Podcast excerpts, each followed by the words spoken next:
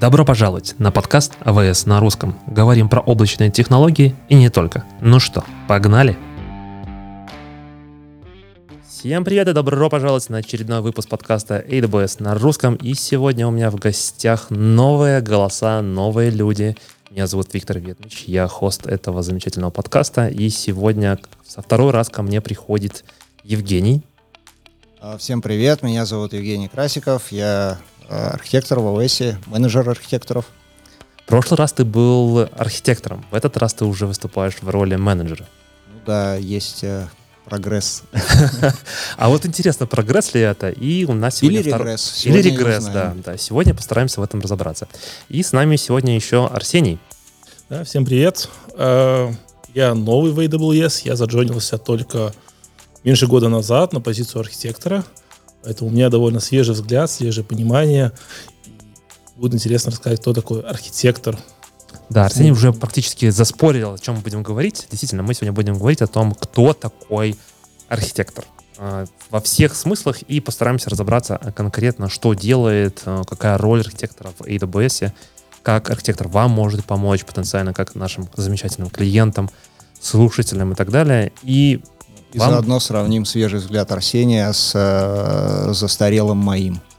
Менеджерским и архитекторским, молодым, горячим. Того. Отлично. Uh, у меня первый вопрос, ребята. Кто такой solution архитектор? Я понимаю, кто такой разработчик, да, то есть это человек, который сидит и пишет код. У него поставлена задача сделать, например, авторизацию через что-то, да, или там добавить э, новый некий функционал, новую, новую фичу не знаю, там все что угодно, да, теперь мы предоставляем скидки каждую десятую покупку, и вот, вот такое вот у нас требование, человек садится, пишет и так далее. Я понимаю, кто такой относительно DevOps-инженер или там системный инженер, да, человек, э, работающий с инфраструктурой, с код, с CI-CD, настраивает замечательные там мониторинговые системы и так далее. Я понимаю, кто такой cloud-инженер и так далее.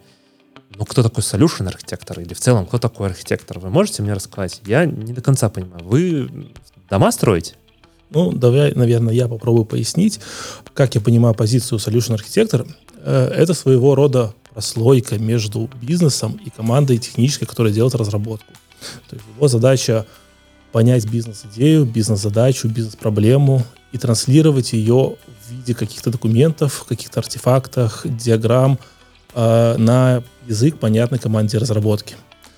Есть, э, для него очень важна именно коммуникация с бизнесом, и построение именно не одного решения, а нескольких решений, которые будут максимально удобны и решать проблемы бизнеса. Поэтому наша позиция называется Solution Architect, а Solutions Architect, что значит, что мы строим несколько решений, которые решают проблемы бизнеса, и бизнес уже сам выбирает наиболее подходящее решение. А, ну и мне кажется, отвечая на этот вопрос, тут важно говорить про какого solution архитектора мы говорим, в какой компании. Потому что если мы возьмем, ну, допустим, компанию, которая делает что-то для себя, внутренний сервис там, или сервис снаружи, у нее будет команда разработки, и там может быть solution архитектор, это одна история. Если мы возьмем компанию аутсорсинговую, которая работает по проектам и продает solution архитектора как часть billable команды, это другая история. И третья история, это, наверное, больше та, про которую мы говорим сегодня, это как в AWS, где solution архитектор работает с кастомером, но при этом не работает по delivery проекта. И в этом случае, ну да, мне кажется, Арсений хорошо описал э, то, чем он занимается. Я бы сказал, послушать заказчика, понять, что ему нужно, и попытаться с нашей стороны всеми доступными средствами ресурсами, ну, архитектурой, ну, советом, добрым словом помочь. Смотрите, что я услышал, что сказал Арсений, да, и в целом ваше определение. Это получается то, что человек, умеющий говорить на бизнес-языке, ну, условно, на английском, да, это, предположим, что бизнес-язык — это английский. И теперь есть разработчики, которые говорят на китайском, да, допустим. И он знает два языка, умеет говорить как на бизнес-языке, там, типа английском, и переводит это на инженерный язык для разработчиков, там, на китайском разговаривает. Я правильно понимаю, то есть то, что это человек а, посередине, который в какой-то степени обладает и техническими навыками, а обладает знаниями и умениями бизнес-аналитика, чтобы понять действительно требования бизнеса, и э, технически для того, чтобы это ретранслировать в уже инженерную команду. Да, наверное, именно так. Но, опять же, можно сказать, что архитекторы бывают разные и решают разные задачи. Кто-то работает ближе к бизнесу и больше сфокусирован на глобальных бизнес-целях, построение э, э, долгосрочного решения, построение э, governance архитектурного, а кто-то работает э, над решением конкретно в рамках конкретного продукта и работает на более узком продукте с продукт-оунером и с, какой, с э, конкретными командами, которые пишут код, и у него задача более локальная работать в рамках одного продукта. Архитекторы бывают разные, и, но в основном их цель именно транслировать бизнес-язык в технический язык.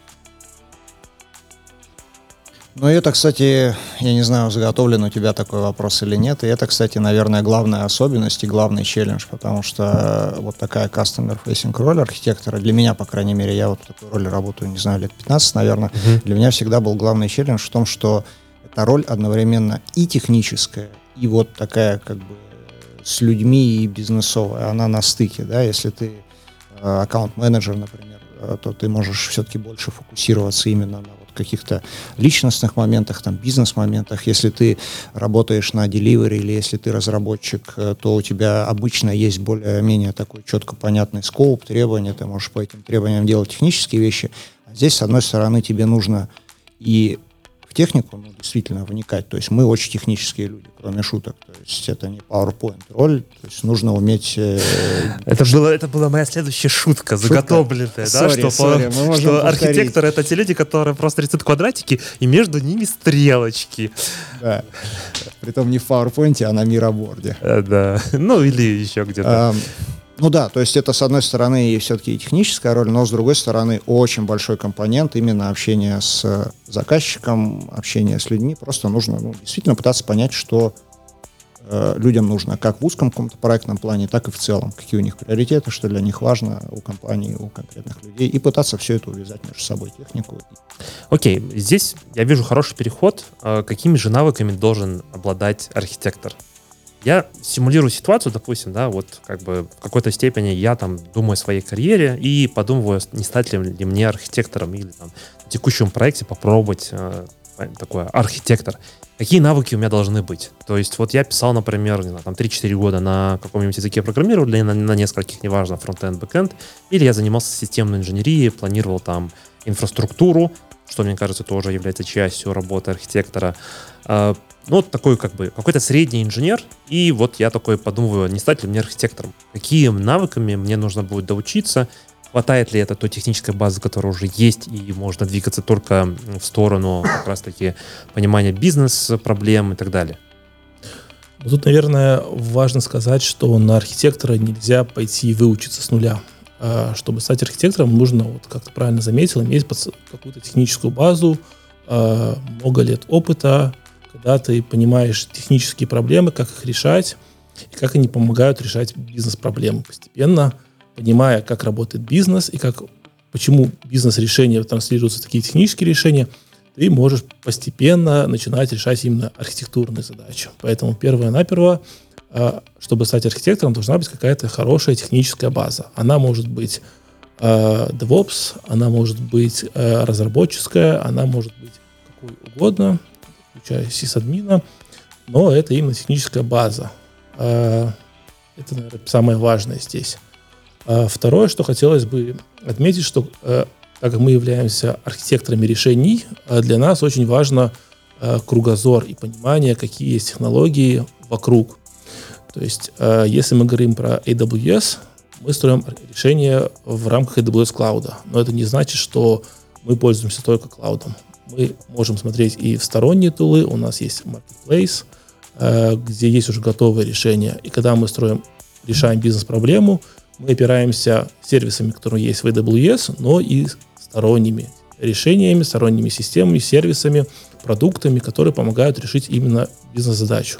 Поэтому, если мы говорим о человеке, который хочет быть архитектором, он должен расширять свой кругозор, смотреть, какие есть новинки, быть в тренде, читать новости, пробовать технологии, все время проходить какие-то обучения. Ну, то есть кругозор это больше такой типа технический. То есть, если я работал, не знаю, там фронтендером, я знаю, какие там классные фреймворки есть, писал, не знаю, там на React, Angular, то я должен расширять свой кругозор, например, смотреть, что происходит вообще в дата-аналитике, да, или в том же, условно, DevOps, э, как это делать, или там, что такое Kubernetes, почему там контейнеры стали чуть ли не стандартом де-факто деплоймента практически всех приложений. Да, именно так, что есть определенный скилл а, для архитектора, когда он, не зная какой-нибудь технической части, например, э, не зная ничего про DevOps, но он все равно должен построить решение, а, он должен либо очень быстро разобраться, либо найти человека, который может ему помочь проконсультировать, но а, в итоге его решение финальное или решение должны содержать, как это будет работать с точки зрения DevOps, как это будет деплоиться, как это разворачивается, и оно должно быть полным, полноценным, который решит бизнес-проблемы. Мне кажется, это очень валидный поинт. Я могу привести, ну, не знаю, конкретный пример, основываясь, допустим, на собеседовании, которое мы там проводим. Вот. Угу. Мы обычно задаем вопросы из э, в технической части интервью, мы обычно задаем вопросы из разных доменов, э, там, от аналитики до девопса, до разработки. И мы никогда не ждем, что человек ответит на все. Ну, это невозможно как бы. Но заведомо плохой ответ, и я такое слышал на собеседованиях э, неоднократно, что-то вроде того, что я занимаюсь Oracle, я знаю только Oracle, и ответить на тот вопрос про то, что такое CI-CD pipeline, я не могу, потому что я занимаюсь базами данных Oracle. Ну, вот это для архитектора в AWS прям no-go, нужно иметь действительно кругозор и смотреть шире. У меня есть любимый вопрос на собеседовании, поддерживая Женю. А когда ты говоришь, к тебе пришел клиент в пятницу вечером, говорит, срочно предложи мне решение для какой-то проблемы. У тебя нет никого, и ты должен в течение нескольких часов сделать какой-то solution, либо сделать наброски, и что в этом случае ты должен сделать. И архитектор обычно рассказывает комплексный подход, где он предлагает какие-то риски, закладывает ассампшены, и все приходит за, за положенное время клиенту с каким-то не то чтобы готовым решением, но с чем-то уже, с чего можно начинать думать. Вот. Это один из моих самых любимых вопросов, на который, к сожалению, многие валятся. Вот ты сказал здесь замечательное слово управление рисками и так далее. Но вот вы когда говорили в целом о том, кто такой архитектор, вы делали там большой упор на э, техническую базу, да, мы, в принципе, про нее разобрались. И этот кругозор — это все продолжение той же технической базы. Но в то же время вы сказали, вы должны уметь понимать бизнес. И вот слово риски те же, да, для меня это звучит как с точки зрения бизнеса. Риск, что мы не успеем задеплоить, риск, что у нас не будет столько-то ресурсов, риск, что э, не знаю, там будет недоступен, например, э, ну, это, наверное, не очень правильно, бизнес-риск, бизнес окей, что-то будет недоступно, да, в процессе разработки. Какими еще навыками архитектор должен обладать, если мы скажем так, техническое, понятно, что еще? Ну, наверное, важны еще коммуникативные и презентативные навыки, потому что его задача общаться очень много с бизнесом, а, и из общения понимать, какие есть потенциально, опять же, те же риски, требования, какие есть нефункциональные требования. Вот. Исходя из этого, он может более правильно построить какое-то решение.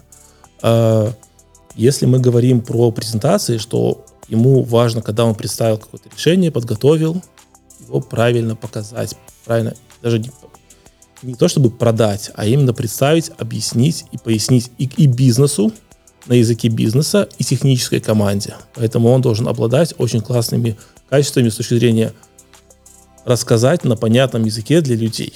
Все так. Если говорить с моей стороны, кроме вот технического бэкграунда, я бы, наверное, три вещи выделил. Первое, как Арсений сказал, это коммуникация. И коммуникация включает в себя что? Во-первых, возможность э, говорить с разными людьми по-разному. Ну вот, например, представь, ты пришел на какой-нибудь, позвали тебя на борду в каком-нибудь банке, угу.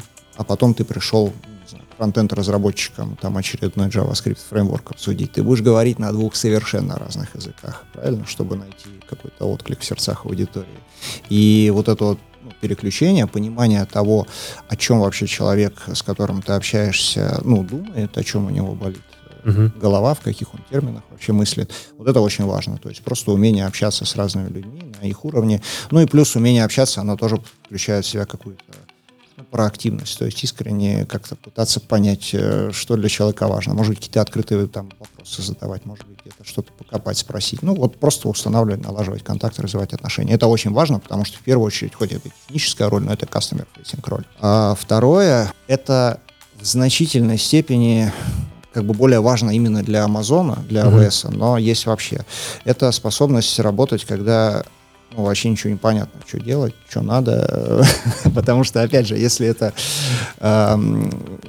Если это работа по там, delivery какого-то проекта с определенным скопом, это одно. У нас зачастую бывает так, что ты работаешь э, с заказчиком, ну и, ну, в общем-то, нет там никакого скопа проекта, вот какого-то, что вот надо взять и что-то делать, и все будут довольны. Надо пойти посмотреть, э, понять, э, что нужно, может быть, что-то предложить, разобраться по ходу и самому все заорганизовать. И чем сеньорнее дальше роль solution архитектора, чем, тем больше вот эта вот степень непонятности. То есть вот такая самоорганизованность, возможность работать самостоятельно, возможность э, что-то там задравить, что-то придумать, не ожидая каких-то четких вот скопов процессов, это тоже супер важно.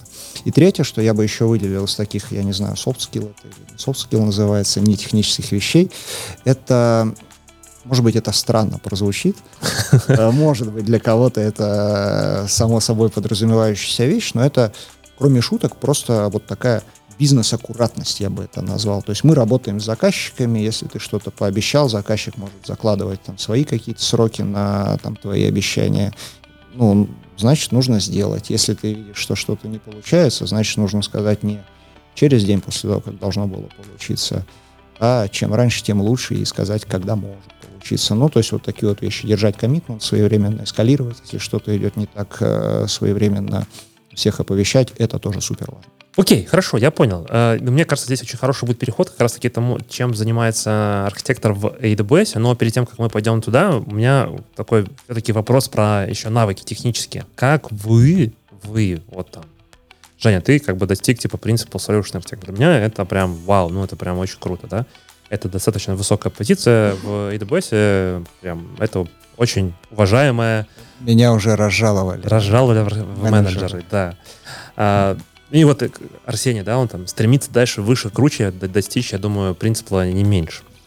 Как вы поддерживали свой, как ты поддерживаешь, как ты поддерживал свой технический кругозор, бэкграунд? А, какие-то, может быть, э, свои мелкие типы and tricks для нашей аудитории, не знаю, там, раз в неделю выделяли полчасу почитать, э, раз в месяц проходили какой-то воркшоп, Э, сертификация, может быть, как поддержка технического какого-то навыка или там понимание, как работает технологии, не знаю, тот же Kubernetes, опять же, или глубже копнуть в AWS или еще что-то. Какие ваши подходы были про софт-скиллы? В целом, как бы понятно, это такая очень большая эрия, где сложно сказать, иди сделай вот это, и ты достигнешь больших результатов. Но давайте там чуть-чуть сосредоточимся, наверное, на технической. Как вы поддерживаете и развиваете свой кругозор? Тут, наверное, стоит отметить, что архитектор — это человек, который постоянно что-то изучает — и вообще архитектура это не что-то новое, уже есть довольно большое количество книг, которые выпущены по архитектуре, которые полезно читать, а некоторые даже полезно перечитывать. А, их можно найти большое количество, которые все давно зарекомендовали. Если мы говорим про а, технические больше навыки, то тут я бы дал рекомендацию не бояться работать руками. То есть если вышла какая-то новая технология, попробовать ее пощупать руками, а, поэкспериментировать, чтобы хотя бы понимать, как она работает. Ну и глобально, да, не бояться что-то делать новое, прокачивать скиллы, выделять условно какое-то время, 10 часов, 20 часов в неделю или хотя бы 5 часов в неделю, но на то, чтобы на самообучение. Арсений, всего в неделе 40 часов. Да, я только хотел поправить, сказать, 20 часов Рабочих. в неделю на э, этот самый. Между прочим, у нас тут э, менеджер сидит, он, наверное, будет контролировать сколько-то часов. Поэтому уже не возник вопрос. Ну, понятно, то есть какое-то самообразование. Пробовать, смотреть и так далее. Жень, твой опыт до став принципа архитектором? А, мне кажется, в АВС есть одна сложность и одно большое преимущество в нашей работе. Сложность заключается в том, что АВС занимается, мы в АВС занимаемся, ну, по большому счету, в принципе, всем, что бывает в IT.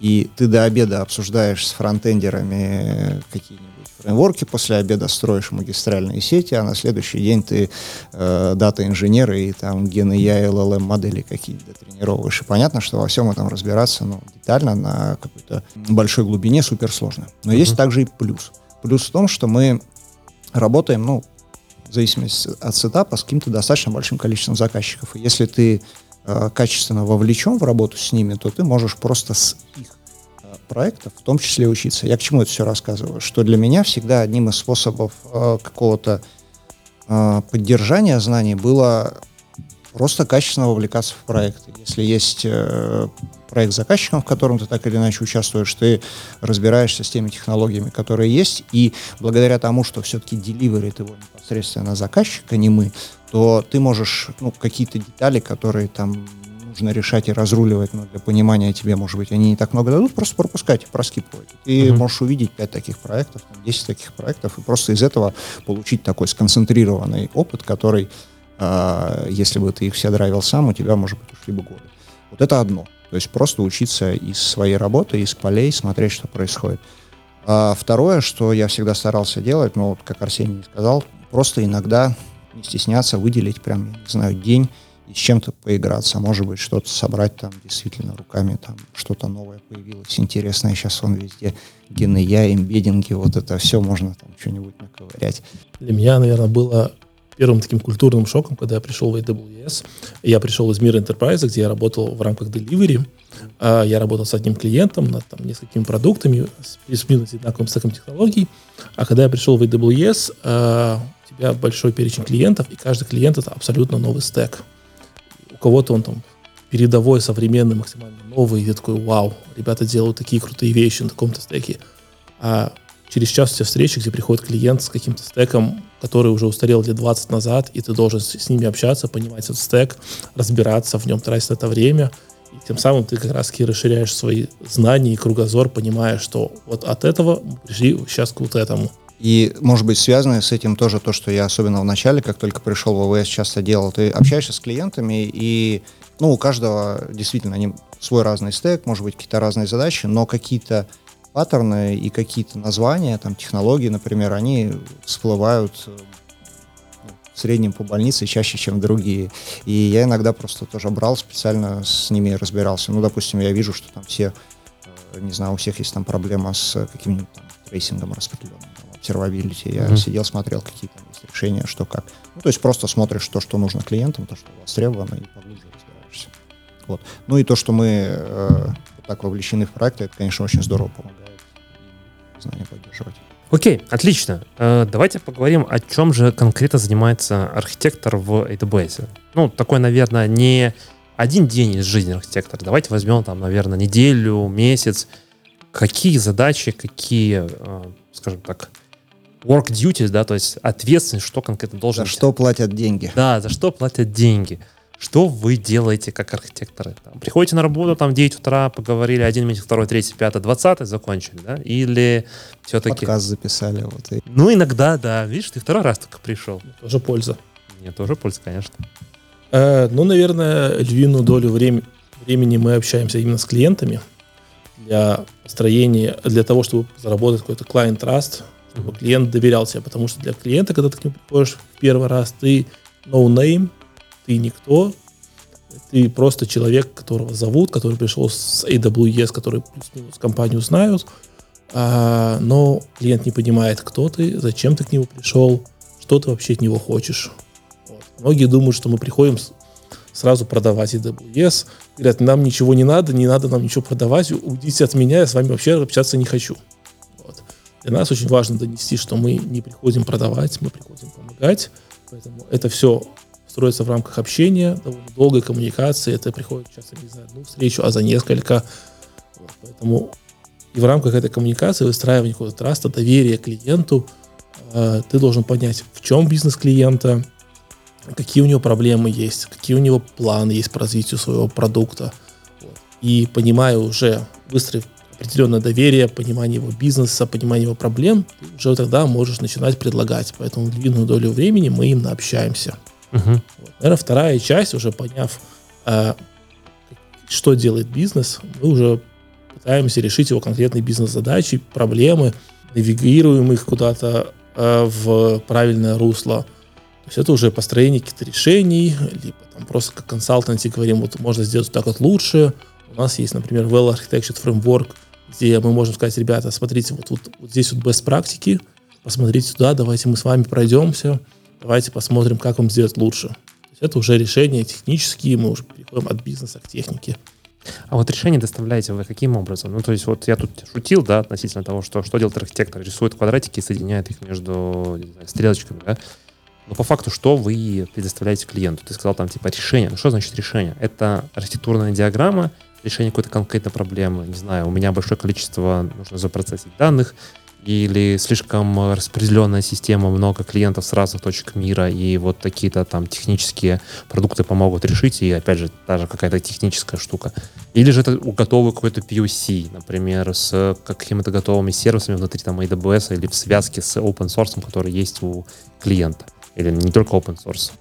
Ну, тут правильно сказать, что все зависит от клиента, от его бизнеса, от его мачурности, то есть какие, нуж, какая ему помощь нужна. Э, для некоторых достаточно просто, где ты скажешь, что смотрите, у нас есть какие-то сервисы, ты можешь рассказать, они такие, классно, мы все поняли, мы пошли работать, все. Э, для некоторых нужно нарисовать архитектурную диаграмму, расписать ее, э, полностью запрезентовать потом, где клиент будет понимать, да, вот вот так будет мне хорошо. И уже он заберет ее к себе. Для некоторых даже этого не хватает, надо сделать POC, показать, как оно, смотрите, работает, вот оно реально ре- реализуется, давайте вы после POC возьмете это в реализацию, в реальную разработку и доведете до продакшена. Все зависит от клиента и конкретного случая, какой-то проблемы, которую мы пытаемся помочь решить. Иногда это может быть даже какое-то решение, просто обучение команд. То есть э, клиент хочет работать в том же AWS, у них команда не обучены, они не знают, как работать с AWS.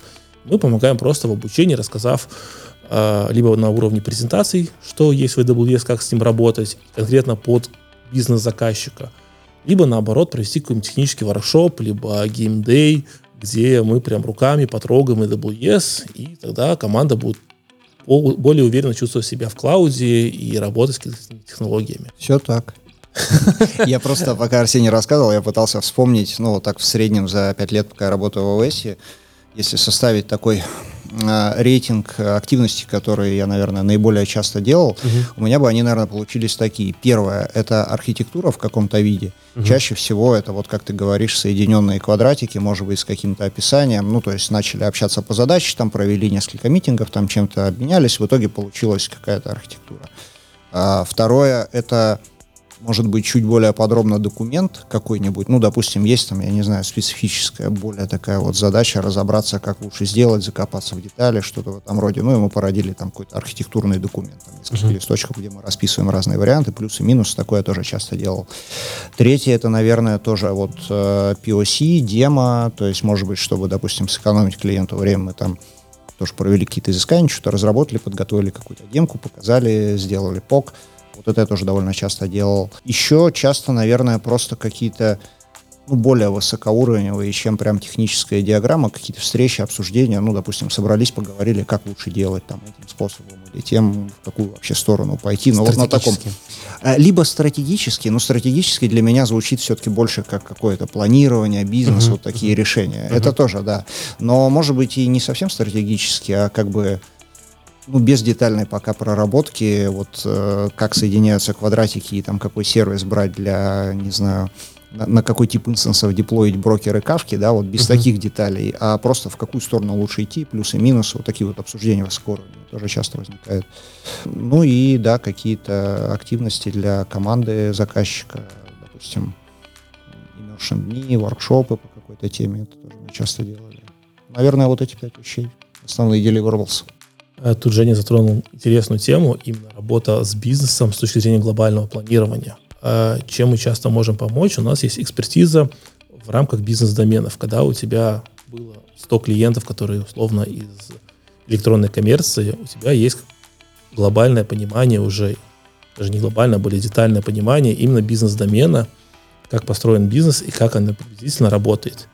И в этом плане ты можешь помогать конкретно уже силой валу, либо там уровне директоров с каким-то глобальным виженом, куда идти. Есть ли у вас в KPI продажи? Нет. Вопрос такой, э, немножко трики. Если отвечать на него прямо, но, как Арсений сказал, нет. То есть мы не замотивированы на там, продажу, у нас нет ну, это не пустые слова, это реально так у нас. Э, нет задачи там что-то продать, нас за это не хвалят, не, не ругают. А, с другой стороны, ну, все-таки мы э, не charity shop, мы часть э, бизнес-девелопмент организации, и в конечном счете наша задача, ну, все-таки бизнес клиентам развивать. Но другое дело, что делаем мы, и я понимаю, что это может звучать немножко странно, но Trust Me это так и работает. Мы э, делаем это не чтобы что-то там не сейчас впарить или продать, а мы действительно стараемся развивать долгосрочные, long-term такие отношения с клиентом. Это ну, культуре Амазона в том числе. И многие, кстати, говорят, что этим Amazon отличается от э, других компаний. Мы просто вот делаем то, что считаем правильным по технике и для бизнеса клиента. Ну, то есть я правильно понял, что в скоп вашей работы это входит и, например, кост-оптимизация. Э, хороший пример сейчас, вот, да, экономическая ситуация достаточно нестабильная, кто-то там урезает э, расходы, кто-то еще что-то, и нужно, скажем так, оптимизировать. Да, и всегда оптимизация в клауде — это хороший степ, потому что когда начинаешь только работать, идешь на широкую ногу, решаешь свою проблему, а потом понимаешь, что ну, это решение стоит достаточно дорого. Да, мы, ты имеешь в виду, мы пришли к клиенту, и после нашего э, ухода клиент стал платить в полтора раза меньше. Молодцы мы или нет? Ответ – да, мы молодцы. Хорошо, отлично. То есть вы приходите к клиенту и в том числе помогаете Конечно. с тем, чтобы Это, разобраться. кстати, наверное, действительно шестая вещь, которую тоже мне стоило включить вот в мой тот список. Но ты не сказал про это, я поэтому решил... Слушай, забыл. Видно, не так часто делал. Э, но вообще, на самом деле, да, я слышал очень много историй о том, что ребята приходят и прям очень сильно помогают в плане экономии, потому что действительно, когда ты начинаешь работать с клаудом, иногда то решение, которое у тебя есть в голове, самое простое, грубо говоря, забивать гвозди микроскопом, оно не самое оптимальное с точки зрения всех ресурсов. И вот пообщавшись с архитекторами, всегда можно найти что-то более оптимальное и сэкономить эти ресурсы. Какие же бывают архитекторы, ребята? Вот смотрите, вы как бы типа solutions архитектора, да? Я знаю, например, что в AWS существует еще специализация. Например, меня когда спрашивают, кто такой DA, я всегда начинаю говорить, ну, DA бывают разные, да, там, developer advocate. У нас есть кто-то, кто занимается специализацией, и они выбирают себе какое-то конкретное направление, и там вот там работают они, там, типа, specialty DA, например, с ML, да, или там с serverless. Есть DA, которые там, как я, регионально, есть DA, которые работают прямо в сервисной команде. А у архитекторов я не зря спросил, кто такой архитектор в самом начале. Есть вообще тайтлы абсолютно разные. Есть тайтлы типа Systems архитектор, есть Cloud архитектор, есть Solutions архитектор, есть Solution архитектор без S и так далее. Какие бывают архитекторы в целом? Ну, мне кажется, тут два разных вопроса. Какие бывают архитекторы в целом вообще и какие архитекторы бывают в AWS. Я могу сказать за AWS, наверное. А, в нашей организации бывают два основных типа архитекторов. Те, кто отвечают за заказчика или за набор заказчиков, за территорию, и те, кто отвечают за какой-то технологический или индустриальный домен, ну, за группу сервисов. Uh-huh. Первый, условно, это врач-терапевт, который занимается в той или иной мере вообще всем, что касается его э, заказчиков. Uh-huh. И Естественно, как я сказал, так как AWS занимается, ну, по сути, всем, что бывает в IT, ты не можешь одинаково знать и SAP, и машин learning, и сети. И что-то ты закрываешь сам, а для чего-то ты приглашаешь специалистов. Uh-huh. И, кстати, вот это тоже очень ценный скилл, потому что такие решения приходится принимать постоянно, что должен ты этим сам заниматься или должен ты кого-то вовлечь и видеть, где ты ну, как бы уже достаточно разобрался, чтобы с э, такой хорошей уверенностью сказать, да, э, это так, нормально, дальше копать не надо, а где ты видишь, что нет, пока непонятно, надо код привлекать, это тоже суперценный скилл. Но это я так отошел в сторону. А, возвращаясь к разговору про вот этих врачей-терапевтов, это вот, собственно, мы с Арсением, мы такие более как врач общей практики. Есть, соответственно, врач-специалист, кардиолог, уролог, невролог, невролог. Ты про какие-то пошел врачи интересные. И так далее. А, это, соответственно, люди, которые разбираются в своей э, теме, либо они привязаны к группе сервисов, допустим, есть специалисты по контейнерам, специалисты по машин-ленингу, специалисты по аналитике, либо, может быть, какой-нибудь индустрии или э, ну, вертикали, допустим, игры. Uh-huh. Какие у нас еще бывают? Transportation какой-нибудь аутомотив, там в каждой вертикали... FSI. FSI, да, финтех. Э, в каждой отрасли там могут быть свои какие-то стандарты, свои требования, свои разницы, вот люди в этом разбираются. Ну, вот это, наверное, две основные группы. В целом в AWS в большом, наверное, бывают еще люди в professional services, которые работают на delivery конкретных проектов, там тоже есть свои архитекторы. Ну, вот по нам это аккаунт Я, наверное, могу даже больше обобщить. Э, архитекторы бывают, которые скелятся технически, то есть которые изучают какую-то Э, технический домен, там, машин learning, GNI, аналитика. А также это может быть технический скейл с точки зрения систем архитектор, software архитектор, quality архитектор, если мы говорим про delivery. А также это может быть скейлинг с точки зрения бизнеса. То есть человек, который разбирается хорошо в электронной коммерции, либо в гейминге, либо в автомотиве, э, который является именно экспертом в каком-то бизнесе. И он понимает, как работает бизнес, потому что зачастую архитектору, работая именно с конкретным клиентом, нужно понимать домен и где конкретный бизнес зарабатывает деньги. Понимая это, он сможет лучше предлагать архитектуру. А, ну и, наверное, еще важно разделить э, про зону ответственности, потому что кто-то работает в рамках одного маленького продукта, и его зона ответственности это продукт. А есть клиенты, как, а есть архитекторы, как сказал Женя, которые отвечают за большое количество клиентов, у, него, у них большая зона ответственности, они эксперт, являются своего рода экспертами во всех технических областях, но до определенной степени. Я понял, в целом все в целом понятно и очень мачится на то, что есть в тех же идеях. И у меня последний, наверное, вопрос, потому что я вижу, что мы уже, в принципе, достигаем нашего временного лимита. Вы, то есть ты, Женя, был принципал, а, ты, Арсений, у нас э, solution архитектор. В чем разница? Solution архитектор, senior архитектор, принципал архитектор. Какая кардинальная разница происходит между вот этими переходами в тайтлах? Давай, наверное, я попробую ответить, как я это вижу, а потом скажет эксперт, который прошел уже этот путь.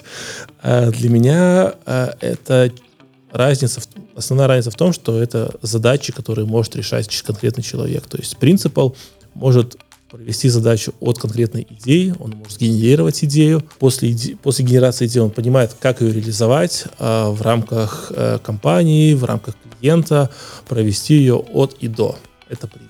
Solution архитектор, он знает, как построить архитектуру, он знает, как э, что-то сделать, но у него не хватает полного вижена, э, как сделать решение, провести конкретно там идею от, от и до часто. Я знаю, что, Женя, ты заджонился в AWS как раз-таки, условно, просто solution архитектором и дорос до принципа. Ты прошел практически все вот эти три этапа.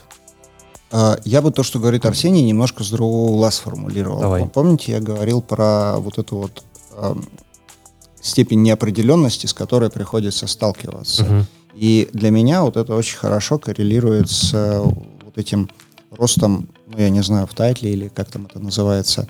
А, Чем больше непонятно, что делать, тем более ты сеньорный человек.